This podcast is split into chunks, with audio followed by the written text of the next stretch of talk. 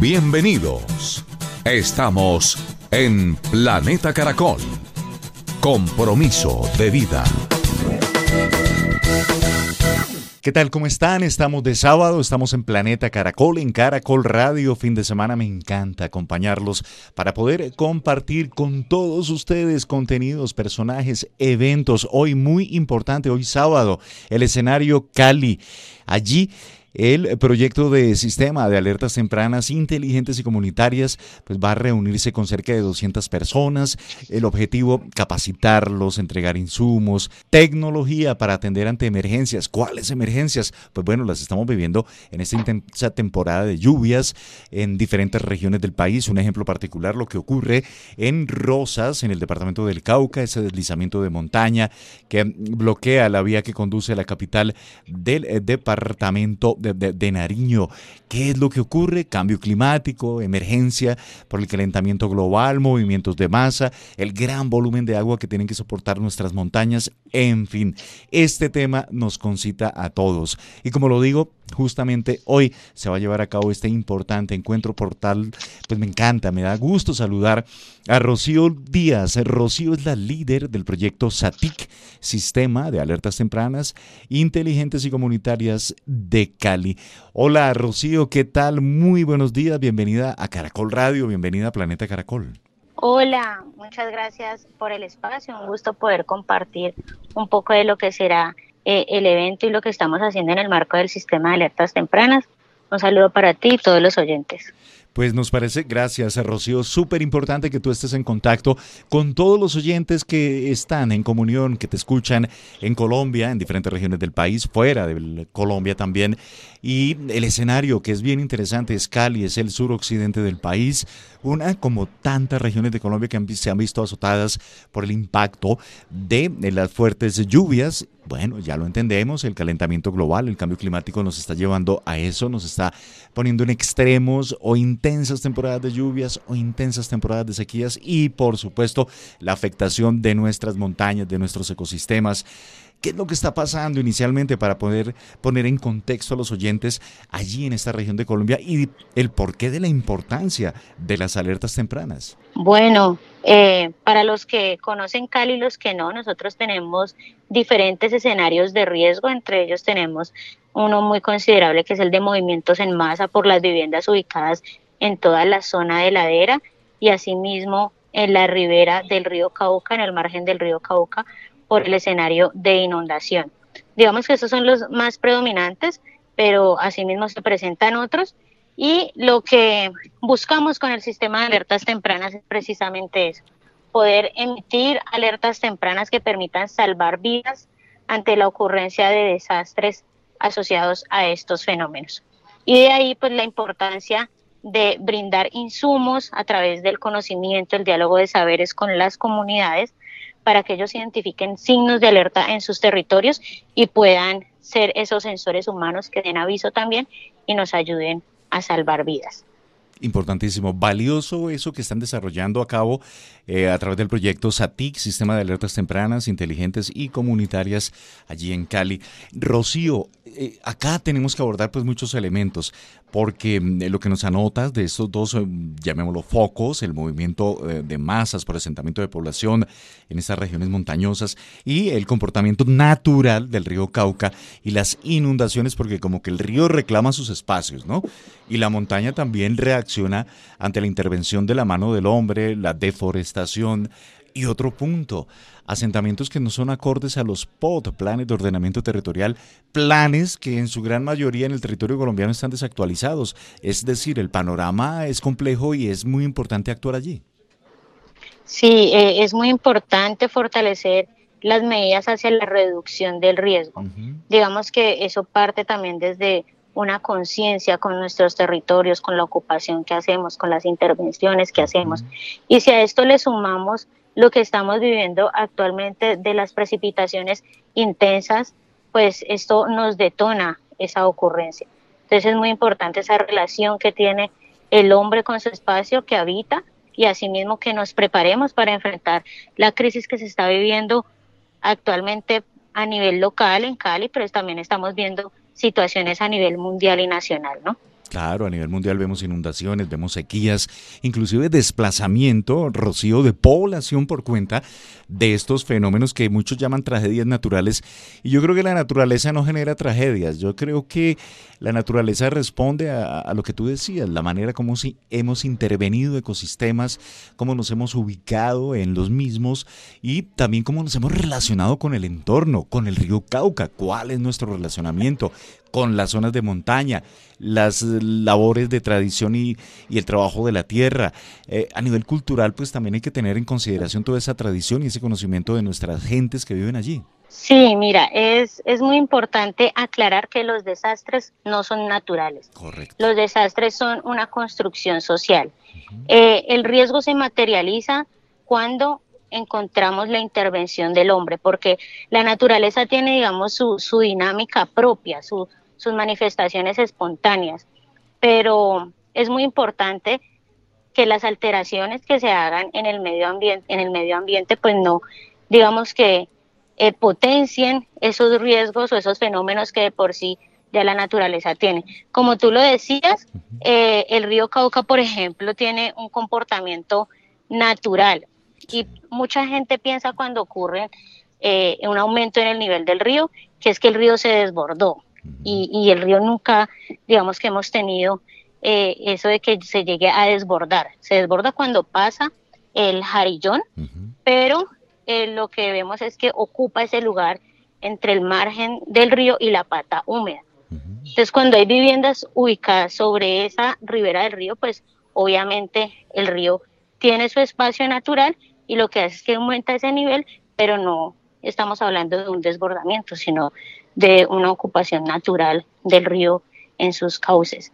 Entonces es muy importante, digamos, como tener eso claro, no es que el río se me metió a la casa, sino que yo me ubiqué en una zona donde es un espacio, digamos, natural de él.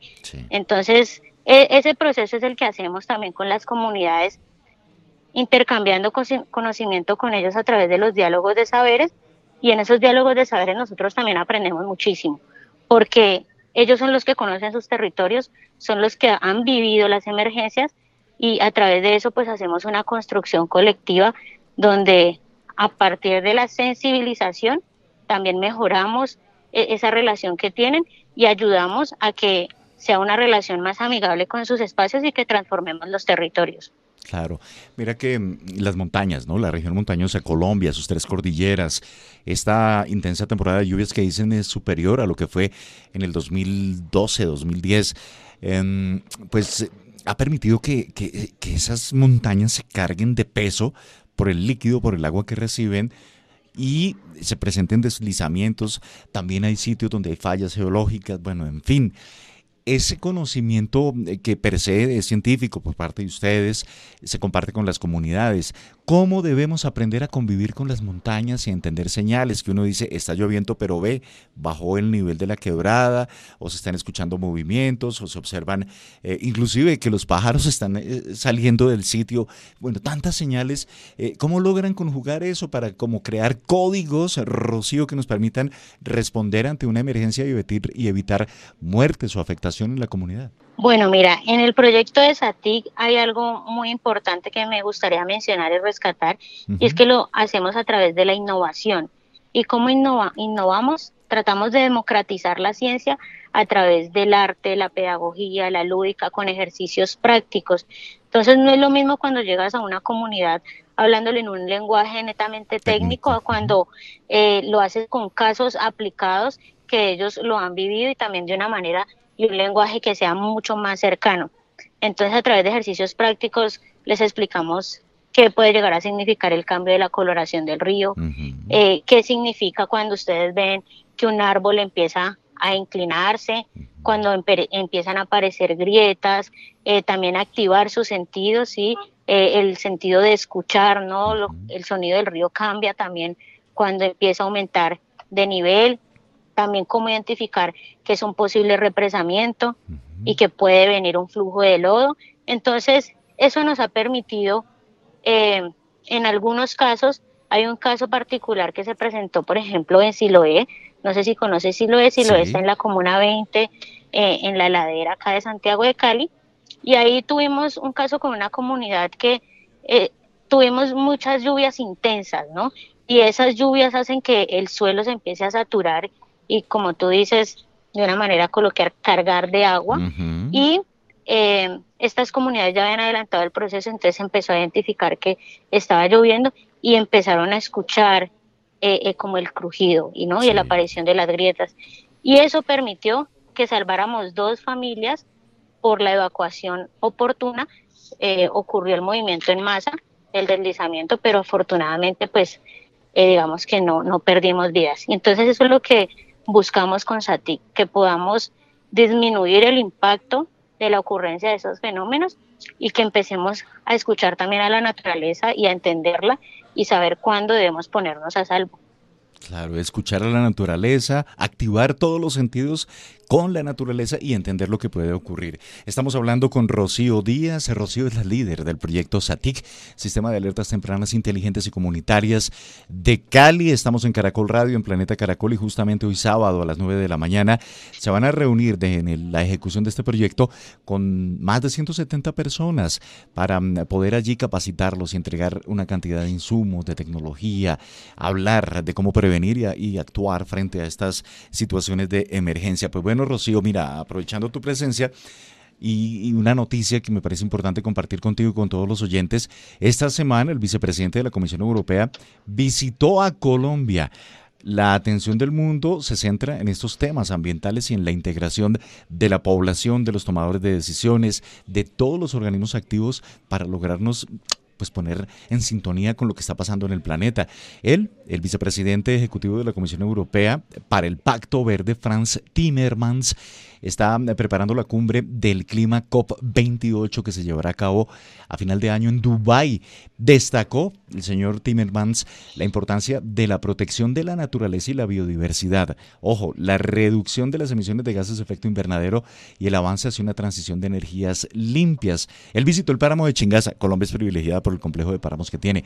Y sin duda es fundamental la conservación de los bosques, las zonas protegidas, los recursos hídricos esa acción que tú nos has dicho, hablar con comunidades eh, del campo, con los pueblos indígenas y por supuesto la Unión Europea ha ratificado los proyectos como parques nacionales y zonas protegidas. Aquí hay elementos y mensajes súper interesantes que están muy al tenor con lo que ustedes están haciendo, Rocío, y es eso, eh, ¿qué hemos hecho en cuanto a la conservación de los bosques? Sin duda, eh, ellos, las selvas, los bosques, son los principales aliados para evitar este tipo de desastres, para no ir muy lejos, Mocoa, si no es por ese pequeño complejito de bosque, que había allí donde se presentó el deslave, la tragedia pudo haber sido peor en su momento allí en el sur del país hay que también vincular ese mensaje, hay que reforestar, hay que conservar esa capa vegetal que ayuda a mitigar el impacto de los ambientes en los entornos urbanos donde hemos ocupado terrenos. Sí, definitivamente, definitivamente eh, hay que apuntar hacia, hacia acciones de la reducción, como te lo mencionaba.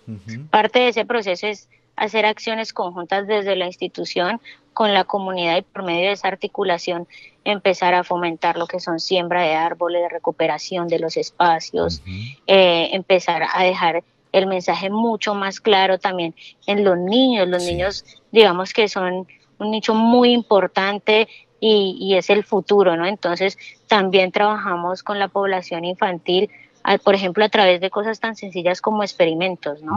O como participación, identificar qué tipo de suelo hay en tu casa y qué puede pasar en ese tipo de suelo, cómo se puede comportar con la lluvia, por ejemplo. Entonces, eh, esas son acciones muy importantes que tenemos que empezar a trabajar empezar también a hacer un adecuado manejo de los residuos, no depositar, eh, muchas veces vemos colchones, hasta muebles en los canales de agua lluvia y, nos preguntamos por qué la inundación. Bueno, pues eh, digamos que eso, todo eso influye en, también en que no haya una adecuada nivelación de, de la lámina de agua y que nos produzca después estos, estos efectos. Entonces, es muy importante desde la casa empezar a trabajar en eso, incluso separación en la fuente, pero también trabajar de una manera colectiva para recuperar espacios. Claro, claro. Y óyeme, concentrándonos en lo que será hoy a partir de las 9 de la mañana, hoy sábado, allí en Cali, este encuentro en la ejecución del proyecto de SATIC, pues se van a reunir con integrantes, con personas que hacen parte de los comités barriales y veredales de gestión de riesgo. Tengo entendido que mm, hacen parte tanto de zona rural como de zona urbana.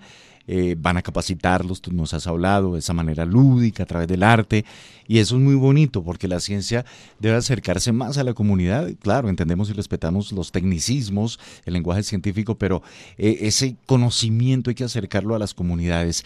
También nos hablan de la entrega de insumos y kits de vida. Hablemos de ello, por favor, Rocío. Sí, este espacio va a ser muy importante porque la comunidad es la protagonista en el sistema de alertas tempranas y estamos siempre buscando la manera de fortalecer esas capacidades. En el evento que se llevará a cabo el día de hoy, vamos a entregar unos elementos para fortalecer la capacidad de respuesta a emergencias, elementos como casco, linternas, pitos, lo importante que puede ser que todos siempre andemos con un pito a la mano, dado en caso de una emergencia podamos activar y avisar a las personas, eh, binoculares para poder, eh, digamos, tener una mejor visualización de algún indicio de un fenómeno que pueda ocurrir, un foco de un incendio, eh, botas, kit de trauma, kits de vida que contienen elementos tan sencillos como tener una gasa, tener esta, esta linterna que también no necesita pilas. Entonces, eh, digamos que estos elementos lo que buscamos es que las comunidades tengan herramientas para ser los primeros respondientes, si bien no se puede suplir lo que realizan los organismos de socorro y no van a meterse en una estructura colapsada a sacar a alguien, eh, sí digamos tener esos insumos para tener esa primera actuación cuando se emita una alerta temprana Hemos conformado más de 32 grupos de apoyo y estamos tejiendo nuestra red de monitoreo comunitaria SATIC y pues esto hace parte de ese encuentro donde todos se conozcan en sus territorios y les demos estos insumos para que estos grupos de apoyo tengan más herramientas y puedan actuar en esos espacios. Claro, lo dices claramente, es una respuesta que salvará vidas, sin duda, salvará vidas y en todos los hogares debiésemos activar ese protocolo, tener un kit de vida con, con lo básico, un kit de salud, gasas, desinfectante, en fin, agua potable, linternas, un radio, un radio también es importantísimo. Sí. Eh, poder establecer también cadenas de, WhatsApp, de, pero estas que sí, sí valen la pena, no para otros temas, donde se pueda en la comunidad tener una cadena y, se dice, atención, se presenta tal situación y que la comunidad pueda reaccionar y todos podemos hacer lo mismo en el hogar. Y óyeme, pues tanto en lo rural como en lo urbano tenemos mascotas, tenemos perritos y gatos y también tener como una porción de alimentos, o sea, lo que, lo que para ellos es su kit de vida. Yo creo que también ahí ellos andan vinculados, Rocío. Claro, por supuesto, eso debe estar bajo un enfoque interespecie donde pues eh, los animales de compañía son parte de nuestra familia, ¿no? Entonces, en esa medida, siempre tenerlos presentes y, tener ahí siempre su lugar para ellos, incluso en el kit de vida. Todos deberíamos tener nuestro maletín de emergencia en casa y, y esto es lo que buscamos, generar esa conciencia y pues a través de esto la comunidad va a estar mucho más preparada para enfrentarse porque hay, hay un mensaje claro y es que el riesgo está siempre, siempre está con nosotros, ¿sí? Muchas veces lo dejamos desapercibido porque no lo vemos, pero siempre está presente y en algún momento puede llegarse a materializar y tenemos que estar preparados para afrontarlo. Por eso es que desde la alcaldía de Cali hemos venido trabajando mucho desde la Secretaría de Gestión del Riesgo este tema y ya contamos con más de 32 grupos de apoyo y eso para nosotros es una felicidad enorme que podamos seguir avanzando en la construcción de esa red. Tenemos 21 alarmas instaladas para poder darles aviso mediante eh, un sonido cuando se emita una alerta y ellos ya saben qué hacer, ¿no? Para qué es esa alarma, qué significa ese sonido. Entonces creo que es un avance gigante en materia de reducción del riesgo y, y, lo que nos propone a nivel mundial es que la ONU lo dice muy claro y es que tenemos que apuntar a esa meta global de fortalecer los sistemas de alerta temprana y salvaguardar la vida en los territorios. Estamos de acuerdo. Qué diálogo tan enriquecedor, qué charla, qué entrevista tan bonita, Rocío. Rocío Díaz, líder del proyecto SATIC, Sistema de Alertas Tempranas, Inteligentes y Comunitarias de Cali. Todo ello a propósito de lo que será hoy esta reunión a las 9 de la mañana con más de 170 personas. Todos ellos hacen parte de comités barriales y veredales de gestión de riesgo. El por qué, interesante, fundamental, nuestro buen relacionamiento con la naturaleza, con las fuentes hídricas, con el bosque, con la montaña, entender su comportamiento. Tú lo has dicho, debemos aprender a escuchar a la naturaleza, debemos actuar, tener estos comités listos con todos los insumos, los kits y así responder adecuadamente. Bonito el ejemplo de Siloé, donde lograron pues evacuar dos familias, salvarlas de lo que fue pues allí un, un deslizamiento. Creo que muchas, muchas enseñanzas nos dejas en esta conversación, Rocío. Te deseo lo mejor, éxitos a de las 9 de la mañana. Saludos a todos los que van a participar allí de Caracol Radio y de Planeta Caracol de nuestra parte para que se sigan comprometiendo y sigan dando ejemplo al país, Rocío. Lo que están haciendo lo están haciendo bien. De mi parte, gracias por tu tiempo. No, muchas gracias por el espacio, por darnos la oportunidad de compartir esto y, de dejar ese mensaje y poder dar a conocer lo que estamos haciendo en materia de alertas tempranas en Cali. Gracias, Rocío. Así hablamos, así nos comprometemos. Y la idea, así nos tenemos que relacionar con la naturaleza aquí en Caracol Radio, en Planeta Caracol. Estás en Planeta Caracol.